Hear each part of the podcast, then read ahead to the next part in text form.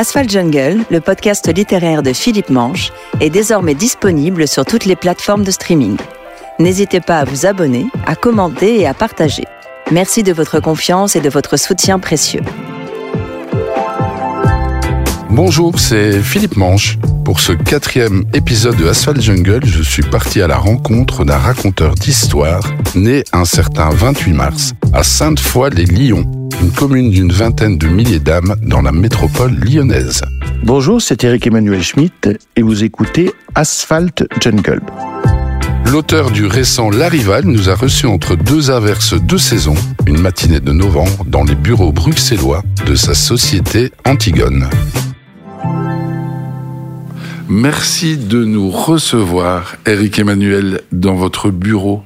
Comment décririez-vous cette pièce pour celles et ceux qui nous écoutent? C'est une pièce très lumineuse. Alors oui, alors ce sont mes bureaux à Bruxelles puisque euh, mon bureau gère les droits euh, de mes livres et de mes pièces euh, dans, dans beaucoup de pays. Donc à, à, 100 mètres de la maison, j'ai ces bureaux. Ben je les, ils sont typiquement bruxellois, hein, c'est-à-dire que c'est des couleurs légèrement amorties, c'est dans une maison de maître, il y a des grandes fenêtres à carreaux qui donnent sur la rue, un jardin, euh, le, enfin le charme de Bruxelles. Il y a peu de livres, quelques-uns, une petite encyclopédie là, hmm un hydravion. Oui, oui, oui, parce que je suis très touché par les débuts de l'aviation, par tous ces, ces moments héroïques où les hommes ont risqué leur vie pour essayer de voler. Et alors, il y a une petite photo, ces petites pierres, là, ce sont vos espèces de gris-gris, comment Exactement. vous les décririez? J'en ai partout de ceux-là. Euh... C'est des pierres énergétiques ou? Ouais, elles sont censées être. Euh, c'est une amie euh, qui est peintre et, sculpteur, euh, Marie-Carmen Hernandez, qui signe sous le nom de Meta et qui, dans sa maison au Mexique, dans laquelle je me rends assez souvent, au bord de la mer, fait aussi, en ramassant des galets, des, figures comme ça élémentaires, des, sortes de monstres que je touche, que j'aime bien toucher parce que j'ai l'impression que j'y trouve une forme d'énergie.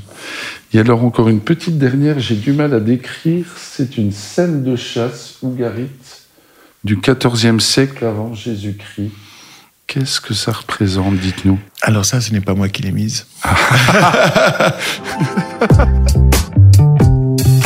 Fils d'un champion de boxe universitaire et d'une championne de course à pied, Eric Emmanuel Schmitt, s'il avait embrassé une carrière sportive, aurait été un redoutable décathlonien. Dramaturge, comédien, réalisateur et romancier, Eric Emmanuel Schmitt multiplie les disciplines avec comme seul et unique moteur le plaisir de raconter et partager une histoire. Membre de l'Académie Goncourt, chevalier des arts et des lettres, multi-nominé au Molière, Eric Emmanuel Schmitt est l'un des auteurs francophones les plus lus dans le monde. Sa pièce de théâtre, Monsieur Ibrahim et les fleurs du Coran, adaptée du roman du même nom en 2001, est toujours jouée aujourd'hui. Auteur de recueils de nouvelles, réalisateur pour le cinéma, il signe aussi, en grand amateur d'opéra, la traduction française des Noces de Figaro et de Don Giovanni de Mozart. Ce chantre de l'intolérance, hédoniste dans la vie rigoureux dans le travail, n'a cesse de se décliner entre récits autobiographiques et ouvrages portés par une dimension philosophique au plus près de l'humain. Avec La Rivale, son dernier roman, il célèbre l'opéra et les cent ans de la naissance de la cantatrice grecque Maria Callas de manière drôle, polissonne et personnelle. Eric Emmanuel, vous connaissez le principe, on demande à l'invité de lire quelques pages de son dernier roman. Je vous remets donc un exemplaire de La Rivale qui vient de sortir chez Albin Michel. Nous vous écoutons et on en parle tout de suite après.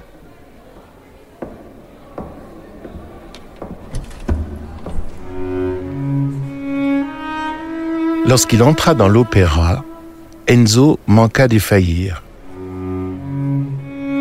À chaque occasion, le même phénomène le frappait. En lui, un ballon d'oxygène explosait, le gonflait, emplissait sa poitrine, élargissait son thorax, poussait ses côtes à s'arrondir pour épouser la forme ovale de la salle, faisant de lui un corps gigantesque qui s'étendait du parterre jusqu'au lustre, embrassant les balcons, les corbeilles, les galeries. Loin de se sentir petit au creux de ce vaste espace, Enzo se dilatait aux proportions du lieu, les alvéoles de ses poumons se fondant avec les multiples loges, son sang se mêlant à la pourpre veloutée des fauteuils, les éclats des dorures reflétant les picotements euphoriques qui parcouraient sa peau. Décuplé, grandiose, épanoui, il chancelait d'allégresse. À Rimini, longtemps auparavant, tandis qu'il marchait sur le sable, la main enlacée à celle de son grand-père, celui-ci l'avait prévenu. Deux institutions règnent sur le cœur des Italiens, l'Église et l'opéra. Quand ils ne sont pas émus par les vitraux, ils le sont par les rideaux. Et toi, grand-père, qu'est-ce qui te plaît? L'opéra, mon garçon. Car il incarne la passion, les sentiments, l'excès, le pathos, la folie, la folie furieuse. Ta grand-mère, en revanche, pense sérieusement vers l'Église, la prière, le cierge, la repentance.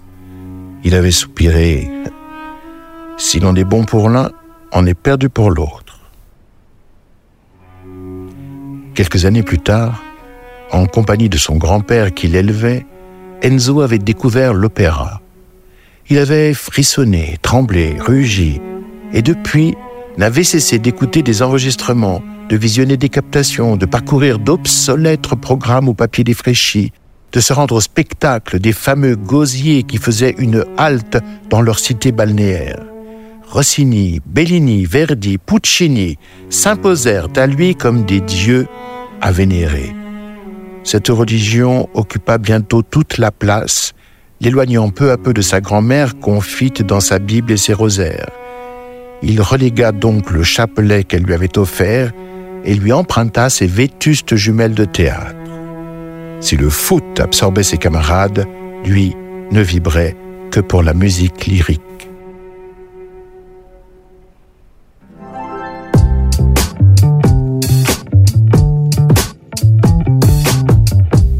La rivale, vous placez tout de suite la lectrice et le lecteur avec euh, peu d'imagination. On peut se sentir transporté dans dans un, un opéra. Alors ça parle d'opéra, mm. mais pas que. Donc je vais pas, dévoiler. Je vous laisserai pitcher euh, brièvement la rivale. Ah bah la rivale, c'est l'histoire de Enzo que nous découvrons, qui est un jeune homme d'aujourd'hui euh, qui est tombé amoureux de l'opéra et qui devient guide à Milan. Et un jour, alors qu'il fait visiter un groupe de Français La Scala de Milan, ce temple de l'art lyrique, il évoque les grandes voix euh, qui ont chanté ici et la plus grande, Maria Callas. Et à ce moment-là, une vieille dame assise au milieu du théâtre euh, dit, ne dit pas n'importe quoi. Il y avait euh, au moins 20 cantatrices qui avaient une plus belle voix que la Callas. Évidemment, Enzo euh, est agacé et s'indigne. Enfin, Madame, qui êtes-vous pour oser dire ça? Et la vieille dame répond, j'étais la rivale de Maria Callas. Et Enzo va mener l'enquête, va devenir ami avec euh, cette dame. En fait, il... Carlotta. Carlotta Berlumi, elle le fait passer pour son neveu. Et puis, euh, et on va plonger tout d'un coup dans la vie de cette femme qui est née en même temps que Maria Callas, qui a commencé aussi jeune que Maria Callas, qui a chanté beaucoup plus longtemps que Maria Callas, mais sans marquer l'histoire comme l'a fait Maria Callas. Et donc, on va finalement suivre le destin de deux femmes, euh, Carlotta Berlumi, qui est euh, un peu paresseuse, très hédoniste dans son rapport aux hommes, aux chants, à la nourriture. Et puis euh, euh, Maria Callas, la passionnée, passionnée par son art, sacrifiant tout pour son art. Et puis un jour, sacrifiant son art pour l'amour, en investissant sans doute ses sentiments sur la mauvaise personne. Donc deux destins totalement opposés. Et avec cette rivalité qui est au cœur du livre, c'est-à-dire que Carlotta Berlomi pense que Callas lui a volé sa place, lui a volé sa carrière. Alors, vous concédez avoir découvert Maria Callas, dont on célèbre le, cette année le centième anniversaire de la naissance, à l'annonce de son décès à Paris le 16 septembre 1977. Et vous dites avoir été directement sidéré et ému par euh, la voix de la cantatrice grecque. Comment verbaliseriez-vous les émotions que son chant vous a procuré la première. Vous vous souvenez, c'est quel, quel, quel, opéra ou... Ah oui, c'était la prière de la Norma. Euh, voilà. regardez. Voilà, Castadi va flanquer la chair de poule. Ouais. Bah, c'est-à-dire que Callas a une phonogénie hallucinante, c'est-à-dire qu'elle est présente et elle sort des haut-parleurs et elle est là dans la pièce, comme Jacques Brel. Ils, ah, hein. ils, ils, ont un univers de passion, d'émotion. Ils sont tellement pleins et tellement écorchés. Euh, et en, même temps, ils veulent transformer la blessure en quelque chose de beau. Et alors, c'est des gens qui vous saisissent immédiatement aux tripes, à la gorge, qui vous arrachent des larmes euh, par l'intensité de leur présence et, du combat qu'ils mènent pour transformer euh, euh l'horreur de la vie euh, en, en, quelque chose de, de beau. Vous avez pris manifestement beaucoup, je souris en vous disant ça, euh, je me reprends, vous avez pris manifestement beaucoup de plaisir, euh, ben on retrouve c'est un peu polisson, c'est très léger et en même temps il y a beaucoup de fond aussi. Euh, vous êtes bien amusé, ouais? Ah oui, oui j'ai écrit ce texte vraiment en, m'amusant beaucoup parce que parce que Carlotta Berlumi, c'est un c'est un personnage très haut en couleur, péremptoire, qui a des opinions sur tout. Vous savez, ces gens qui qui, qui vous font crouler de rire parce que parce qu'ils ne, ne se doutent de rien et ils ne doutent jamais de ce qu'ils disent ni, ni d'eux-mêmes. Il y a une phrase de Bruce Willis que, que j'aime beaucoup, euh, l'acteur américain, qui disait de toute façon c'est très agréable de jouer les méchants parce que c'est eux qui ont les meilleures répliques et les plus belles fringues. Mais c'est vrai que me mettre dans la peau de Carlotta Berluti qui est absolument odieuse, moi ça m'a fait un bien. Alors c'est vrai que vous l'avez dit, hein, euh, bon Carlotta revancharde, hédoniste, euh, frivole, en tout cas entière, oui. dans son amour de la vie et dans son amour des hommes. Et touchante d'ailleurs. Super touchante, émouvante. Marie Callas beaucoup plus stricte, austère, et vous y allusion à, à sa passion pour euh, pour euh, Onassis. Hein, oui. Est-ce qu'on peut lire aussi la rivale comme une métaphore de l'existence et de la façon de l'aborder? Oui, je crois que ces deux personnages euh, incarnent les pôles euh, des tensions que nous avons tous. C'est-à-dire d'un côté Carlotta Berlumi, se laisser aller à vivre euh, dans le plaisir. Le plaisir, elle aime les hommes, elle aime la nourriture, elle aime chanter, elle a un succès facile. Voilà, pourquoi, pourquoi, pourquoi, pourquoi chercher plus? Donc une certaine un mais une oisiveté, euh, euh, du plaisir. Et puis, euh, de l'autre côté, Maria Callas, qui, à mon avis, n'a jamais privilégié le plaisir. Non, pas l'impression. Et qui était une, qui s'est complètement dévouée à son art. Alors, d'abord la musique, ensuite le chant. Elle a dompté une voix qui était très importante, très longue, mais qui n'était pas la plus belle du monde, loin de là. mais elle l'a dompté, cette voix. Et puis ensuite, son corps, puisqu'elle s'est astreint à un régime qui lui permettrait d'incarner les héros héroïne euh, de, des opéras, euh, une dévotion totale à son art, et puis tout d'un coup, euh, quand elle ne joue plus la passion et qu'elle l'éprouve, la cantatrice meurt. Est-ce qu'on peut dire que vous, l'écrivain, l'homme de théâtre, le dramaturge, etc., le cinéaste, vous cristallisez les deux personnages, le, le côté hédoniste oui. parce que vous aimez la vie hein, et vous la croquez à pleines dents, et une certaine rigueur professionnelle. Complètement. Moi, je me suis senti euh, totalement représenté par, euh, par, par ces deux femmes euh, et en étant, euh, en étant pris dans ces tensions. Euh, voilà, euh, le plaisir de vivre, l'oisiveté, la paresse. Euh.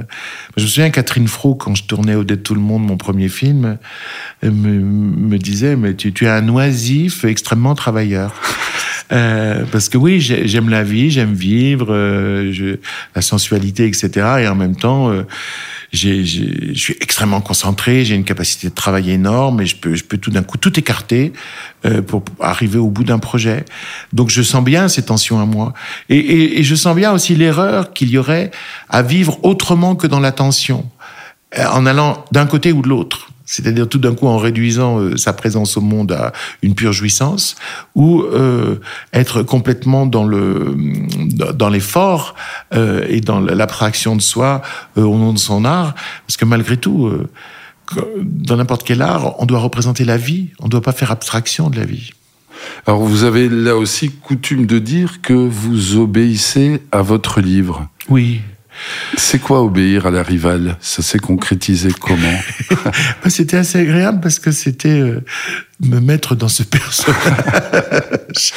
euh, qui, qui, qui, qui n'a jamais tort. Vous savez, c'est ça. Moi, moi, je suis quelqu'un qui doute beaucoup. Alors, elle, pas du tout. Elle a toujours raison. Elle a peur de rien, en tout elle cas. Elle a peur de rien. Euh, elle peut, elle peut assez gentiment euh, projeter l'assassinat de quelqu'un, en tout cas de Maria Callas, euh, et essayer d'organiser effectivement la défaite de, de, sa rivale. Mais tout ça très très naturellement, quoi. C'est parce que de toute façon, elle ne se remet jamais en question. Moi, souvent, parfois dans la vie, je, je, je vois des gens et je, je, me dis, oh là là, ils, ils, ne se doutent de rien. Qu'est-ce que j'aimerais être comme eux.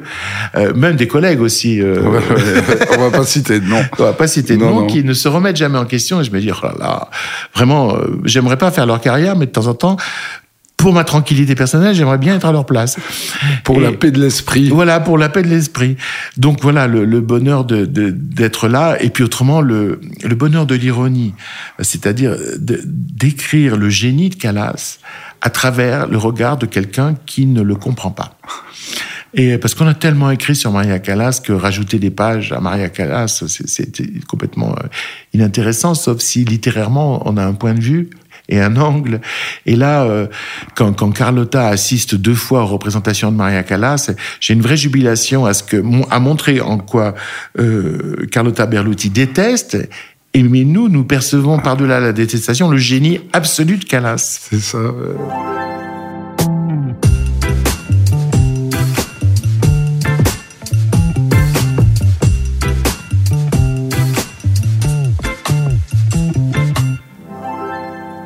Nous abordons déjà, Eric Emmanuel, la troisième partie d'Asphalt Jungle. C'est une partie, c'est un peu notre préféré. Je vous dis ça mm -hmm. en, en, toute, en toute transparence.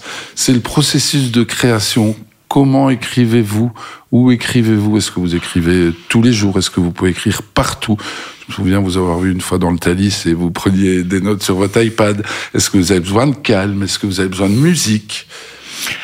Alors, euh, moi, je suis d'abord euh, enceint. Je porte le bébé. Vous infusez Ouais. Et tout de ce que je vis nourrit le fœtus. Euh, ce que me disent les gens, un regard que je saisis, euh, une lumière euh, le, le, soir au crépuscule, tout vient nourrir le, le, le bébé qui, qui, est là. Et c'est donc d'abord un processus assez passif. Vous voyez, je, je, me donne à une histoire qui est en train de naître en moi. Et, et, je, et je, vis avec. Vous et, êtes poreux à tout, en fait. Oui, ouais. exactement. Euh, parce que je suis pas observateur. J'aime beaucoup le mot que vous avez employé, poreux. Euh, moi, je, dis souvent empathique. Euh, C'est-à-dire que, je suis, par exemple, je, je peux sortir d'un entretien avec quelqu'un, je serais incapable de dire la couleur de ses yeux. Mais par contre, j'ai pas vu ses yeux, j'ai vu son regard. J'ai vu son énergie, j'ai vu d'où il me parle, j'ai vu les failles ou les forces de son énergie.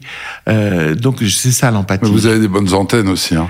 Oui, j'ai des antennes empathiques. On peut pas être romancier ou dramaturge sans, sans ce sens de l'empathie. Quand on n'a pas d'empathie, on fait serial killer. On fait pas, on fait pas romancier.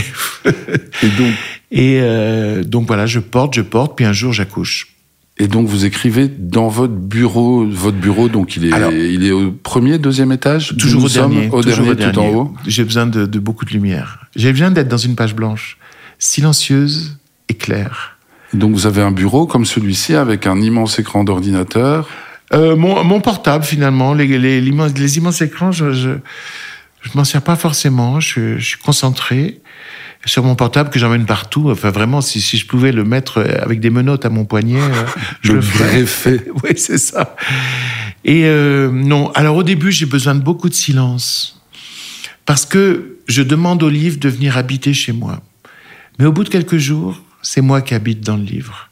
Alors à partir de là, je peux, comme vous m'avez vu, écrire dans le, le, train, écrire dans les avions, écrire dans les hôtels, etc. Parce que je fais semblant de vivre. En fait, j'habite dans le livre. Alors, je me livre à quelques tâches, mais les gens croient que je suis là. Mais oui, je suis là. Mais, mais, mais, mais le livre, j'habite dans le livre. Et à ce moment-là, j'ai plus besoin de silence, j'ai plus besoin de, j'ai juste besoin de, de temps. Quand vous êtes bloqué, parce que j'imagine ça peut arriver, qu'est-ce que vous faites? Vous allez promener votre chien en forêt? Exactement. C'est vrai? Il n'y a pas un problème d'écriture qui ne soit résolu par une bonne marche. Quasiment automatiquement, euh, à mesure que les pas, sans que je réfléchisse vraiment, tout d'un coup, pouf, ça se décoince. Et je me dis, ah bah oui, c'est ça qu'il faut faire. Il n'y a pas d'intellectualisation en amont. Assez peu. Ouais. Je distingue en fait les, deux hémisphères du cerveau. Dans, un, de mes derniers livres, le, défi de Jérusalem, j'expliquais que je pratique la jachère cérébrale. C'est-à-dire, je laisse reposer une terre avant de, pendant que j'en cultive une autre. En l'occurrence, les deux hémisphères du cerveau. On a un hémisphère analytique et critique, et puis on a un hémisphère créatif. L'hémisphère analytique et critique, je l'allume la, quand je réfléchis à ce que je vais faire, parce que je, parfois sur certains des sujets, il y a des, il y a des pièges, où il y a des dangers, il y a des risques, où il y a des informations qu'il faut que j'acquière. Euh, donc là, c'est l'esprit critique. Et puis après, j'allume l'hémisphère créatif. Et alors là, je, aucune inhibition, aucune critique. Pas de filtre. Le geste, le geste créateur. Et puis après, je rallume l'hémisphère critique et je suis, euh, je corrige mon texte, je le, je le remets en question, etc. Mais pas en même temps.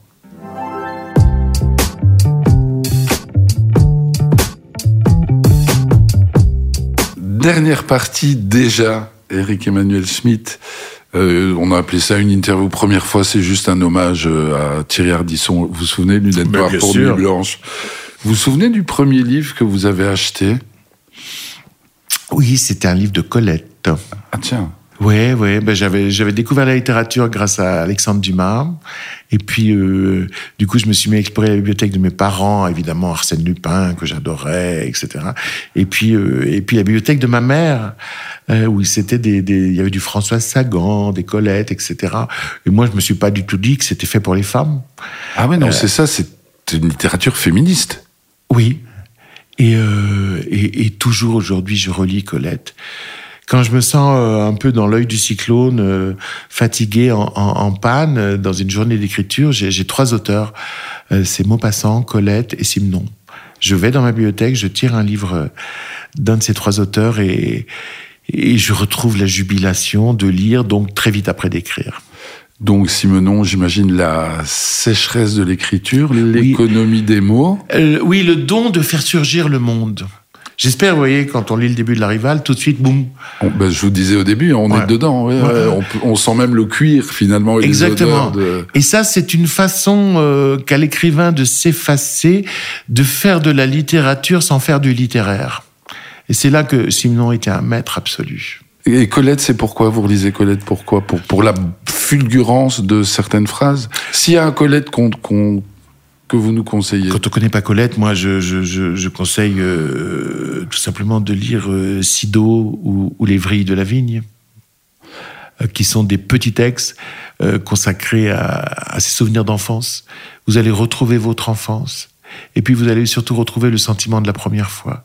La première sensation en face d'une aube, en face d'une fleur qui pousse, en face de la neige qui arrive, en face d'un vieux visage. Euh, il n'y a que des aurores chez Colette. Elle nous donne toujours l'impression de découvrir le monde. Alors, j'ai pas la prétention d'avoir lu tous vos romans et je vais pas vous la faire à l'envers non plus, mais on a quand même le sentiment que ce que vous venez de dire à propos de Colette, c'est un peu ce qui traverse euh, votre euh, votre parcours euh, d'auteur. C'est vrai que j'aime bien. Ce plaisir de rester, de, de, toujours être en quête d'émerveillement. Ah oui, oui, oui, oui, oui, oui. Lutter contre le, la fatigue de vivre, l'illusion de savoir déjà, le sentiment d'avoir déjà vécu quelque chose, euh, toutes ces horreurs qui nous empêchent d'être présents au monde. Euh, c'est vrai que, euh, par exemple, Oscar, dans Oscar et la Dame Rose, ce petit garçon malade, finalement, un matin, comprend une, une, grande vérité de la vie alors qu'il n'y en a plus beaucoup à, à vivre. Il lui reste plus beaucoup, effectivement. Vivre chaque jour comme si c'était la première fois. Alors là, je fais une parenthèse, mais je suis obligé aussi parce que vous, vous citez euh, ce film-là. Vous avez écrit il y a une vingtaine d'années euh, Monsieur Ibrahim, oui. Les fleurs du Coran. Bon, 20 ans après, on n'en est pas loin. Comment l'auteur euh, d'Ibrahim, de Monsieur Ibrahim, vit un peu les tourments euh, de notre époque? Alors vous savez, je le joue toujours. Je, dois en être à ma 400e représentation. Ça continue à j'ignorais, pardonnez-moi. oui, j'ai joué il y a deux semaines en France.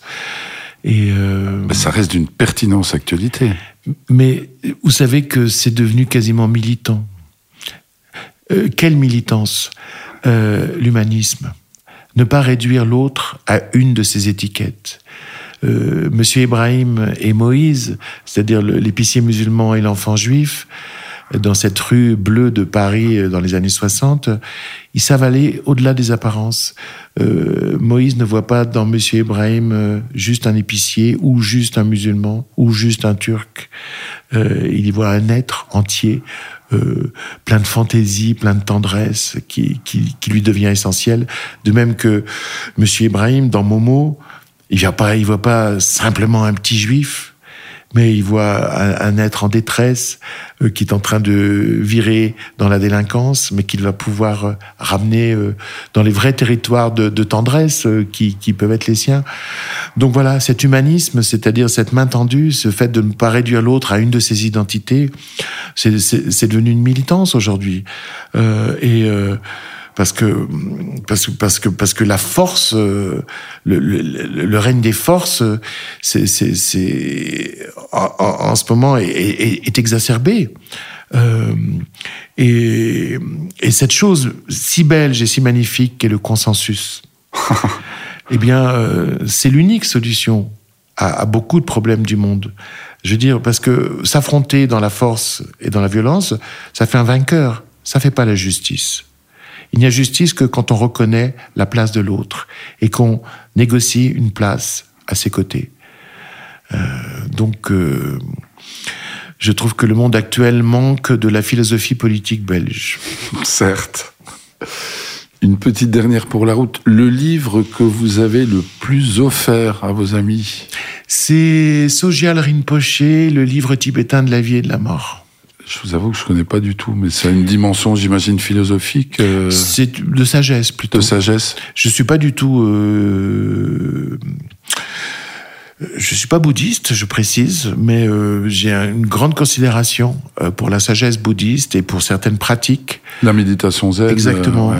Et euh, en plus, j'ai des amis intimes qui sont qui sont bouddhistes et moi, je suis profondément chrétien, mais on a tellement de points de convergence et d'endroits où on se retrouve. Simplement, on ne nomme pas les choses de la même façon. Puis ça reste de la sphère intime. Et ça reste surtout au niveau du choix subjectif, c'est-à-dire qu'aucune religion n'est vraie ni n'est fausse. Euh, euh, moi, je suis chrétien, mais c'est ma religion, mais c'est pas la vérité. Euh, quelqu'un qui est bouddhiste, c'est sa religion, mais c'est pas la vérité. Il faut rester humble. Bah, il faut distinguer croire et savoir. Je veux dire, deux et deux font quatre, ça n'a pas besoin de mon assentiment. C'est juste pour, pour, tout le monde. après penser que les évangiles peuvent guider une vie ou que ça soit le livre tibétain de la vie et de la mort, ça relève de, d'un choix ou d'une expérience ou d'un vécu et, euh, et c'est infiniment respectable et en même temps infiniment subjectif. Quand vous offrez ce, ce que je me permettrais d'appeler ce traité de sagesse, ça veut dire, ben voilà, je t'offre ça parce que je tiens à toi, parce que j'ai envie que tu ailles bien, bien sûr. prends soin de toi et je t'aime finalement. Bien sûr c'est et puis c'est aussi dire à l'autre, tu sais, je suis aussi fragile que toi, même si les apparences sont trompeuses, parce que moi j'ai l'air de j'ai l'air d'un colosse. Là, vous faites le euh, malin, là, c'est ça que vous dites. non, je vous taquine, mais je non, vois non, ce que non, moi je, je fais pas le malin, mais j'ai un physique qui raconte autre chose que je, que je suis. Euh, euh, et donc euh, j'ai, j'ai, et puis et puis bon, je suis quelqu'un qui, qui, a la chance d'avoir réussi dans son domaine, donc on a l'impression que tout me sourit, etc. Et c'est aller vers l'autre en lui disant, tu sais, je suis aussi fragile que toi. Ne crois pas que tu es inférieur d'une manière ou d'une autre, parce que toi, tu, tes, tes fragilités sont à vif. Moi, je, je les cache bien. C'est vrai, c'est l'art de cacher ses fêlures, en fait ou, de, de, fabriquer quelque chose avec. Je crois que c'est plutôt ça. Moi, je ne cache pas. Je, j'alchimise. Merci beaucoup, Eric Emmanuel Schmidt, de nous avoir reçus chez vous, ici à Bruxelles. Je rappelle le titre de votre dernier roman, La Rivale, aux éditions Albin Michel. Merci aussi à Sarah Altenlo Bavard Productions, Pierre-Étienne Bonnet, Marie Couratin et Boris Goertz. Vous venez d'écouter Asphalt Jungle, un podcast de Philippe Manche. Pour nous soutenir, n'oubliez pas de vous abonner, de partager, de commenter et d'ores et déjà, merci de nous avoir écoutés.